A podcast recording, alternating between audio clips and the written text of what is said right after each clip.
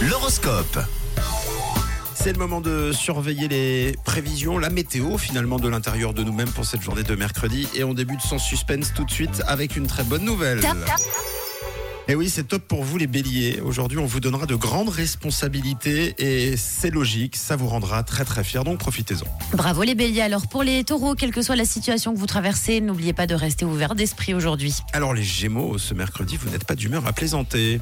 Amis cancer, rien ne vous échappe aujourd'hui. Vous voilà prêt à vous investir sérieusement dans votre job. À vous les lions, votre sociabilité vous incite au dialogue et vous le faites avec euh, d'ailleurs beaucoup, beaucoup, beaucoup de plaisir. Ah là là, pour les vierges, vous êtes très aimables, mais trop insouciants et distraits par tout et n'importe quoi ce mercredi.